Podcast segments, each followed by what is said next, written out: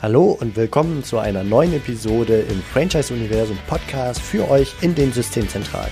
Mein Name ist Steffen Kessler und ich helfe euch, die passenden Menschen zu finden und von euch zu überzeugen, um sie dann zu erfolgreichen und das ist mir wichtig, zufriedenen Franchise-Partnern zu machen. In meinen Worten heißt das, indem wir unser Glück mit anderen teilen. Viel Spaß mit dem kommenden Impuls. Wir sprechen heute über das Unternehmertum und das Unternehmermanagement und zwar mit Stefan Mehrath. Wir sitzen hier in Hillesheim zusammen, der Weltstadt Hillesheim in der Eifel. Und Stefan Mehrath bringt viele Erfahrungen mit. Und da können wir, glaube ich, sehr schön ins Unternehmertum und ins Franchisegeber-Unternehmertum einsteigen. Ähm, Stefan, ich freue mich, dass du dabei bist hier. Ja, Steffen, ich freue mich auch. Äh, ich denke, das wird ein spannendes Interview werden. Ich glaube auch, vor allem, weil du drei verschiedene Perspektiven mindestens mitbringst. Also du hast ja in deiner Historie, du gehst ja ganz offen mit um, eine, eine Insolvenz hingelegt. Anschließend warst du im Franchise-Kontext unterwegs, hast sogar ein Buch geschrieben, Der Weg zum erfolgreichen Franchise-Geber und bist dann in die Richtung Unternehmer-Coaching, Unternehmercoach gegangen. Und heute, denke ich, kann man sagen, Deutschlands führendster Unternehmercoach, also mindestens was die Amazon-Rankings deines Buches Der Weg zum erfolgreichen Unternehmer angeht. Magst du dich abseits dessen einmal kurz vorstellen? Naja gut, also du hast ja schon einiges gesagt. Also äh, ich habe angefangen tatsächlich mit einem eigenen Unternehmen, das war im IT-Bereich damals noch, bis auf 30 Mitarbeiter, gescheitert. Und das Scheitern war für mich in der Tat so der Startpunkt, um zu lernen, wie fun funktioniert Unternehmersein eigentlich. Weil ich glaube, Unternehmersein kann man lernen, wenn man weiß, was man da eigentlich lernen soll. Weil die normalen Managementbücher, die haben eher was mit Management für Großunternehmen zu tun, aber nicht mit Unternehmersein. Und ich glaube auch zu Franchising, da gibt es ja letzten Endes auch relativ wenig Bücher. Und äh, das war für mich die entscheidende Frage, wie wird man herausragender Unternehmer? Deswegen heute auch Unternehmercoach und äh, es ist nicht nur die Amazon-Rankings. Also wir sind jetzt wieder 30 Leute, also über 20 Coaches, 10 Leute in der Zentrale. Also ich bin nicht nur Coach, sondern ich sehe mich eher als Unternehmer, der ein Coaching-Unternehmen aufbaut. Okay, ja, das kann ich auch bestätigen von dem, was ich beobachte. Also das ist eine ganze Struktur dahinter. Und Struktur passt gut, weil auch Franchise kann ohne Struktur nicht leben. Wie würdest du sagen, unterscheidet sich der, nennen wir ihn mal, der klassische Unternehmer von einem Franchise-Geber-Unternehmer? Ähm, naja gut, der klassische Unternehmer, der hat natürlich einen Vorteil, äh, das ist, er hat die komplette Kontrolle letzten Endes. Beim Franchise-Geber, da muss ich natürlich immer noch die Franchise-Nehmer ein Stück weit berücksichtigen. Also wenn ich jetzt auf die Idee komme, zum Beispiel die Markenführung zu verändern, dann habe ich ja unabhängige Franchise-Nehmer, die da äh, entsprechend investieren sollen. Und da sie unabhängige Unternehmer sind, ist es nicht so ganz trivial. Also das ist sicherlich eine Schwierigkeit. Auf der anderen Seite haben natürlich auch Franchise-Nehmer viele positive Ideen, guter Beitrag. Man hat eine ganz andere, also wenn ein System funktioniert, eine ganz andere Energie und arbeitet gemeinsam in eine Richtung und nicht nur einer, der zieht. Also es kommt immer darauf an, wie das Franchise-System funktioniert, meines Erachtens nach. Was würdest du für Herausforderungen in der Systemzentrale sehen, die möglicherweise ein klassischer Unternehmer entweder genauso hat, vielleicht weniger stark oder vielleicht auch gar nicht hat? Naja gut, also in der Systemzentrale muss ich natürlich das gesamte Business systematisieren. Das sollte ein normaler Unternehmer sicherlich auch tun, aber der ist nicht so sehr gezwungen, das zu systematisieren, weil er kann ad hoc immer noch eingreifen. Ähm, ich glaube aber, dass langfristig dieser Zwang zur Systematisierung durchaus positiv ist, weil äh, das sehr viel mehr Klarheit in das Gesamtsystem und in das Gesamtunternehmen reinbringt. Es hat allerdings auch eine Voraussetzung. Ich muss als Franchisegeber in einem Bereich unterwegs sein, der einigermaßen stabil ist. Also da zum Beispiel im Bereich App-Entwicklung unterwegs zu sein, wo ein halbes Jahr später äh, das Businessmodell ein komplett anderes sein kann. Das mit dem Franchise-System umzusetzen, halte ich für naja, anspruchsvoll bis unmöglich irgendwo dazwischen drin. Während in anderen Bereichen, jetzt, ich sag mal, klassisch McDonalds oder irgendwie Gastronomie, wo sich im Lauf der Zeit natürlich auch Vorlieben ändern Richtung äh, vegan und so weiter, wo man drauf eingehen muss. Trotzdem bleibt es eine Gastronomie. Und äh, da kann ich mit sehr vielen stabilen Systemen arbeiten, die auch über viele Jahre hinweg Gültigkeit haben. Also ich glaube, stabile Businesses sind für Franchising besser geeignet als die anderen wenn ich diese Herausforderung annehme, auch wirklich Systeme zu schaffen. Ich möchte einen kleinen Schwenk gerade mal machen. Der Franchisegeber bzw. diejenigen in Systemzentralen haben ja nicht nur wie der klassische Unternehmer die Herausforderung des Endkundengeschäfts, sondern das ist so eine Front, an der man kämpft. Und gleichzeitig gibt es noch zwei weitere Fronten mindestens. Das ist die Franchise-Nehmer-Akquise und die Franchise-Nehmer-Betreuung, auch wenn das Wort Betreuung jetzt häufig nicht so gerne gehört wird, oder Begleitung oder nenn es wie du möchtest. Äh, das heißt also im Grunde, die kämpfen an drei Fronten. Das birgt, das merken wir in unserem Kundengeschäft mit Franchisegebern auch die Herausforderung, man muss sich um ziemlich viel gleichzeitig kümmern und äh, ja, kommt leicht in eine Überforderung. Hast du dazu einen Tipp, wenn du diese drei Fronten siehst, wie man sich da als Franchisegeber oder auch als Franchise Manager gut organisieren kann, um das Ganze gehandelt zu kriegen? Also ich sehe es eigentlich eher nur als zwei Zielgruppen. Das ist der Endkunde und der, der Franchise-Nehmer. Weil Gewinnung und äh, Betreuung, klar, das sind zwei unterschiedliche Aufgabenbereiche, sind aber trotzdem ist ja dieselbe Zielgruppe letzten Endes. Und äh, die Herausforderung ist natürlich, wenn ich mit zwei Zielgruppen arbeite, dann brauche ich auch entsprechend mehr Manpower um das abbilden zu können. Weil äh, ich meine, natürlich ein klassischer Unternehmer, der hat sich auch irgendwo um seine Mitarbeiter zu kümmern und sollte sich um Weiterbildung äh, kümmern. Das sicherlich, aber ich glaube, ein Franchise-Nehmer äh, zu finden, den richtigen, ist nochmal eine ganz andere Hausnummer, als einen Mitarbeiter den richtigen zu finden. Und äh, dazu braucht es eben die entsprechenden Ressourcen, finanziell, personell. Und ich glaube, dass das oft in Franchise-Systemen, zumindest bei der Gründung am Anfang, unterschätzt wird, wie viel Aufwand es braucht, die richtigen Franchise-Nehmer zu finden und in das System zu integrieren, sodass es richtig gut funktioniert. Das ist eine Sauarbeit. Ich glaube, das hängt immer von der Größenordnung ab, wie groß das Franchise-System eigentlich schon ist, weil eine Franchise-Zentrale jetzt bei McDonalds ist was sicher was anderes als jemand, der gerade anfängt mit Franchising und seine ersten zwei Franchise-Nehmer hat. Also bei den ersten zwei Franchise-Nehmern, da würde ich sehr viel Zeit ganz persönlich als Unternehmer auf diese zwei Franchise-Nehmer konzentrieren, weil da geht es auch noch darum zu lernen, weil äh, natürlich geht am Anfang jede Menge schief. Ich muss wissen, was da schiefgehen kann, weil nur so kann ich das tatsächlich systematisieren. Wenn jetzt das größer wird und ich dann hinten dran eine Systemzentrale habe mit 30, 40, 50 Mitarbeitern, dann muss ich mich da natürlich rausziehen und Leute haben, die diese Partnerbetreuung praktisch professionell machen. Und da muss ich eher schauen, wie funktioniert die Zentrale. Also da wird sich im Laufe der Zeit meine Perspektive als Franchisegeber verändern müssen. Das geht gar nicht anders.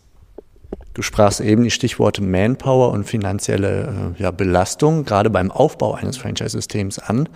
Ähm, lass uns mal auf das Finanzenthema gucken. Also ich weiß, du sagst von dir selber, dass Finanzen und Zahlen eigentlich nicht so dein Steckenpferd ist, dass dich das eher genervt hat, aber dass du bei deinen Kunden jetzt auch siehst, dass das ein echt großes Thema ist. Und äh, vor lauter Frust, Ärger und Wut hast du irgendwann angefangen, dich intensiver noch damit zu beschäftigen und das Ganze in einem äh, ja, E-Book rauszuhauen, was dir wichtig ist. So, jetzt haben wir im Franchising die Besonderheit, dass ähm, Franchise-Systeme häufig ja als so eine Art 2, 2 GmbH-Strategie gefahren werden. Es gibt einmal dieses Endkundengeschäft, häufig als Pilotbetrieb, und zum anderen die, nennen wir mal Marke Franchise GmbH, die die reine Systemzentrale darstellt. Und die lebt von Eintrittsgebühren, Franchisegebühren, vielleicht noch irgendwelchen Einkaufsvorteilen und so weiter. Das ist so der Income-Strom, der bei wenig Partnern erstmal wenig ausgeprägt ist. So, und jetzt schlagen wir die Brücke mal zum Finanzen, Aufbau eines Franchise-Systems mit wenig Finanzen, weil wenig Partner. Welchen Tipp hast du, um da von Anfang an früh korrekt einzusteigen? Oh, okay. Schaue ich mir mal die Zentrale an. Letzten Endes Du hast gesagt, okay, Eintrittsgebühren, dann regelmäßige, was weiß ich, umsatzabhängige Anteile, besondere Vorteile durch Einkauf und so weiter. Das steigt natürlich, je mehr Franchise-Nehmer ich habe, logisch. Das heißt, am Anfang habe ich dann nicht sonderlich viel Einnahmen und zugleich bin ich gerade am Anfang gefordert, was Markenaufbau anbetrifft, was äh, Systemaufbau, äh, Systematisierung überhaupt anbetrifft, weil die ganzen Systeme, die müssen ja geschaffen und aufrechterhalten werden, entweder in Form von Handbuch, Software, sonst irgendwas, das ist ja jeweils Arbeit und dann brauche ich ja auch noch die ganzen äh, Anwaltsgeschichten, überhaupt erstmal Franchise-Vertrag. Das heißt, ich habe einen unglaublichen Aufwand, den ich auf hohem Niveau machen muss, um überhaupt den Einstieg finden zu können und nachher ein Franchise-System mit, mit einer guten Qualität aufbauen zu können. Zugleich wird sich das zumindest am Anfang nicht über die Einnahmen decken. Und erfahrungsgemäß, also zumindest als ich so vor 15 Jahren war ich sehr, sehr stark im Franchising unterwegs. Ich glaube, das wird sich nicht großartig geändert haben. Es deckt sich eigentlich erst so roundabout ab 25 Franchise-Nehmer richtig. Vorher ist es echt schwer. So, das heißt, die entscheidende Frage ist, wie schaffe ich es, möglichst schnell 25 Franchise-Nehmer und zwar gut passende Franchise-Nehmer zu finden, damit sich das ganze System trägt. Erstens. Zweitens, wenn ich jetzt sage, okay, das wird meinetwegen zwei Jahre oder drei Jahre brauchen, bis ich da hinkomme, dann werde ich in diesen zwei bis drei Jahren Geld verbrennen das kann ich natürlich durch einen eigenen Pilotbetrieb vielleicht ein bisschen was rüberschaufeln, aber das wird nicht ausreichen meines Erachtens nach. Das heißt, ich muss mir zu Beginn sehr klare Gedanken machen über die Finanzierung. Wie schaffe ich diese zwei, drei Jahre und nach Möglichkeit eben die Finanzierung entweder über Bank oder einen externen strategischen Partner, Investor, was auch immer, im Vorfeld sichern. Weil sonst bin ich permanent absolut knapp bei Kasse immer kurz vor der Grenze, äh, kann dann die Leistungen nicht bringen, die die Franchise-Nehmer erwarten, gibt dann permanent Stress im System am Anfang. Das macht es mir wieder schwieriger, neue Franchise-Nehmer zu finden. Das heißt, ich komme in ein System kompletter Unfreiheit rein, was so eine Abwärtsspirale mit sich bringt. Das heißt, mein einer Tipp, wirklich realistisch ausrechnen, wie viel Kohle brauche ich, um zu diesen 25 Franchise-Nehmern zu kommen und diese Finanzierung möglichst im Vorfeld sichern. Hm, okay, das ist ein guter Tipp, vor allem für den Aufbau eines Franchise-Systems. Wenn wir jetzt mal so ein paar Jahre weiter denken, ähm, da kannst du jetzt aus deiner Erfahrung mit Unternehmern, die sind häufig, was die, die Finanzen angeht, gibt es irgendwelche blinde Flecken. Das hast du gemerkt, deswegen ja auch dieses E-Book, das ich gerne auch in den Show Notes verlinken werde. Ähm, und ein Franchisegeber wird es nicht anders gehen. Ist auch ein Unternehmer, der muss einen laufenden Betrieb, selbst wenn er mehr als 25 äh, Partner hat, am Laufen halten und finanziell stabil halten. Wie sollte er vorgehen? Welchen Tipp gibst du den klassischen Unternehmer auch? Mhm. Also für mich geht es erstmal, die wichtigste Kennzahl, die ich habe, ist die sogenannte finanzielle Reichweite. Finanzielle Reichweite ist die Idee, morgen gehen die Umsätze auf Null zurück. Wie lang überlebt das Unternehmen dann noch in äh, Tage, Wochen oder Monaten? Und äh, das wird jetzt in diesem E-Book äh, sauber hergeleitet, alles. Äh, ich kann es ganz schnell machen. Wenn die Antwort ist, unterhalb von zwei bis drei Monaten, das ist ziemlich scheiße, dann kommt man nämlich in eine komplette Unfreiheit und bin permanent gezwungen, Dinge zu machen, die ich vielleicht gar nicht machen will. Was weiß ich, als Franchisegeber habe ich einen potenziellen Franchise-Nehmer, habe so ein Bauchgefühl, der passt vielleicht nicht ganz richtig, aber da ich möglichst schnell auf die 25 kommen will, nehme ich den trotzdem. Und dann habe ich später den Stress, weil das Bauchgefühl ist meistens richtig. Wie werde ich denn dann wieder los? Und dann gibt es oftmals die viel größeren Probleme so diese wirkliche Freiheit, um Entscheidungen treffen zu können, habe ich eigentlich erst ab einer finanziellen Reichweite von sechs Monaten in der Größenordnung. Und da ist es bei den meisten so, also zumindest beim klassischen Unternehmer, die haben eher unterhalb von zwei Monaten, also dass jemand über sechs Monate hat, ist äh, die absolute Ausnahme. Und dann sagen die meisten, das geht ja auch gar nicht und dann kommen irgendwelche Begründungen, weil bla bla bla, ich muss dann so viel Steuern zahlen oder das dauert Ewigkeiten oder es geht nicht, aus welchen Gründen auch immer. Thema. Und ich glaube, es geht schon. Man muss nur anfangen, jeden Monat Rücklagen auf ein Rücklagenkonto einzubezahlen. Und wenn man mit einem Euro anfängt, ist es völlig okay. Dann verdoppelt man im nächsten Monat, bis es irgendwann mal nicht mehr geht. Jedenfalls wird es nicht bei 10 Euro sein, sondern das, das wird drüber sein. Und dann dauert es vielleicht fünf Jahre, diese finanzielle Reichweite aufzubauen. Aber danach bin ich im völlig anderen Spielfeld. Und das ist für mich das wirklich Wichtige, weil wenn ich dann freie, klare, bewusste Entscheidungen treffen kann und aus diesen permanenten Zwangssituationen rauskomme, dann macht Unternehmersein überhaupt erst richtig Spaß. Bevor wir kurz nochmal die finanzielle Reichweite herleiten, wenn ihr euch fragt, was ihr eigentlich für eine finanzielle ähm, Reichweite habt, äh, ganz kurz die Frage, wo würdest du dieses Geld hinlegen? Einfach schnell verfügbar, Tagesgeldkonto, ganz egal, was die Konditionen sind? Ähm, Ja, ich würde das schnell verfügbar machen. Entweder Tagesgeldkonto, wenn ich dann oberhalb von vier, fünf, sechs Monaten bin, kann ich sicherlich auch einen Teil anders anlegen in äh, Anleihen-ETFs oder, oder Aktien-ETFs oder sowas. Ich würde aber nur einen relativ kleinen Teil anlegen, weil das ist tatsächlich eine Sicherheit für das Unternehmen. Und äh, wenn ich die Sicherheit gerade dann brauche, wenn die Börsen unten sind, äh, macht es wenig Sinn, wenn ich da ganz viel von dieser Reichweite in diesen diesen äh, praktisch volatilen Anlagen angelegt habe. Okay, dann lass uns ganz kurz nochmal die Kennzahl finanzielle Reichweite als Tipp herleiten. Wie ermittle ich die? Äh, naja gut, ich gucke erstmal auf das Konto, äh, gucke mein Kontokorrent an, da gibt es einen bestimmten Spielraum. So beispielsweise habe ich auf dem Konto, ich sage mal 50.000 Euro, ich habe ein Kontokorrent von 100.000, dann habe ich einen Spielraum von 150.000 Euro beispielsweise noch. Dann schaue ich meine äh, durchschnittlichen Kosten an und zwar ohne Wareneinsatz, weil wenn der Umsatz auf Null zurückgeht, brauche ich auch keinen Wareneinsatz, logisch.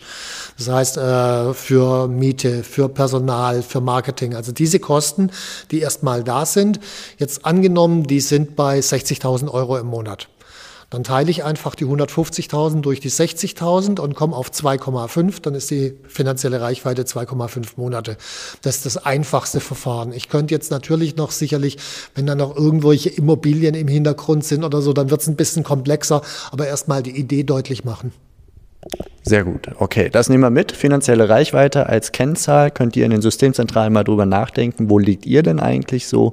Orientierung zwei bis drei Monate und darunter ist eher doof. Fünf bis sechs, dann wird es langsam, fängt es an Spaß zu machen.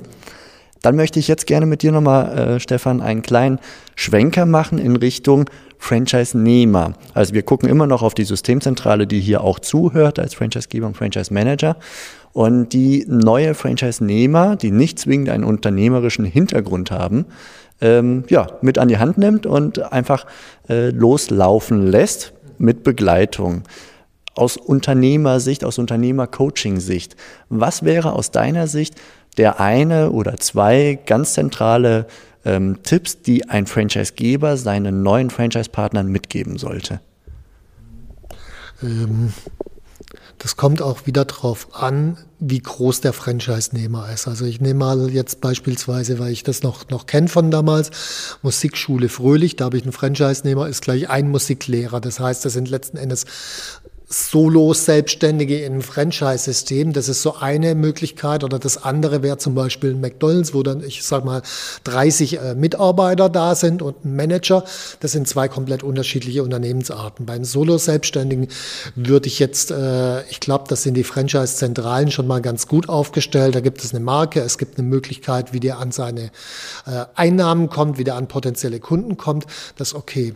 Interessant wird es eher bei den etwas größeren Franchise-Nehmern, weil viele von denen, die agieren als Fachkraft in ihrem Franchise-Unternehmen und das sollten sie eigentlich nicht sein. Sie sollten als Manager oder gar als Unternehmer da drin agieren. Der Unterschied ist, die Fachkraft, die arbeitet im Unternehmen, im Extremfall, die brät selbst die Bürger und der Manager oder der Unternehmer, der arbeitet am Unternehmen, der stellt sich zum Beispiel die Frage, wie kann ich ein System so bauen, dass mein Franchise-Unternehmen, also mein, mein Franchise-Nehmer-Unternehmen, immer eine finanzielle Reichweite von sechs Monaten und mehr hat. Also wie könnte so ein System aussehen? Das heißt, dieser Franchise-Nehmer achtet oder sollte mit der Systembrille drauf schauen, was bei dem, der nur sich selber praktisch äh, zu verwalten hat, nicht wirklich notwendig ist.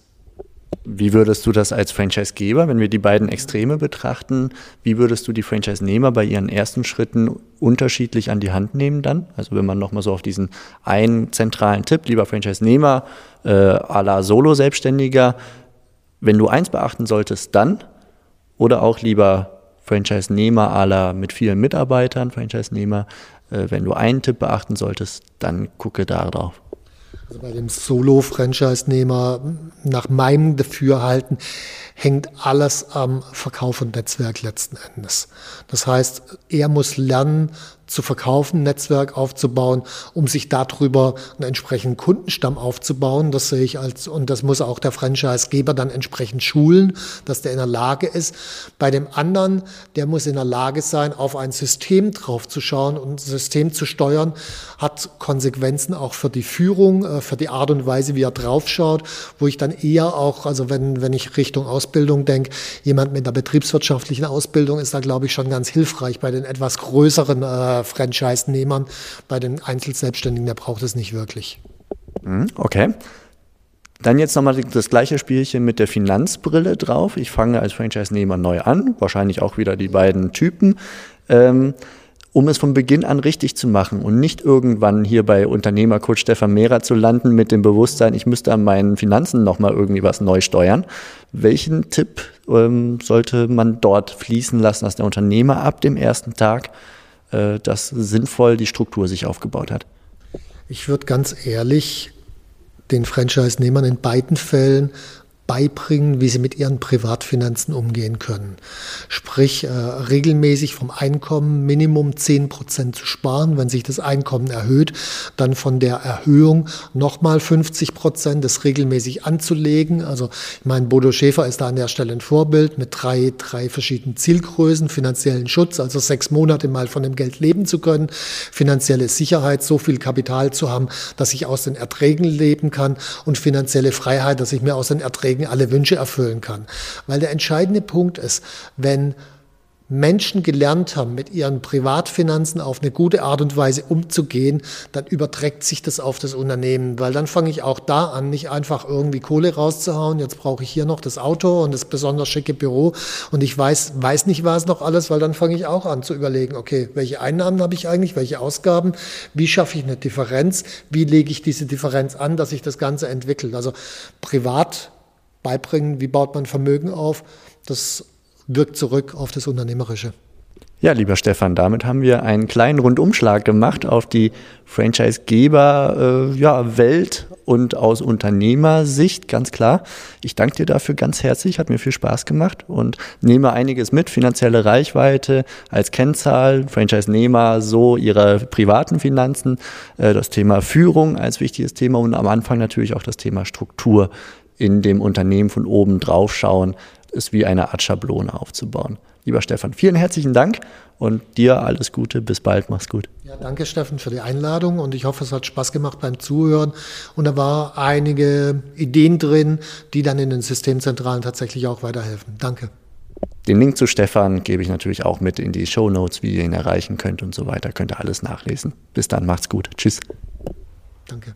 Das war's für heute von mir hier im Franchise Universum Podcast.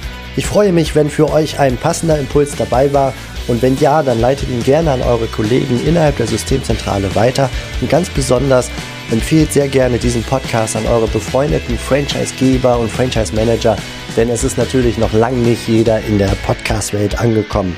Und sehr gerne hinterlasst mir eine nette Bewertung auf iTunes. Das hilft mir, diesen kleinen Nischen-Podcast für die Franchise-Wirtschaft leichter auffindbar zu machen. Ich wünsche euch eine gute Zeit, teilt euer Glück, euer Wissen, euren Erfolg mit euren Franchise-Partnern. In diesem Sinne macht es gut, bis zur nächsten Episode. Ciao.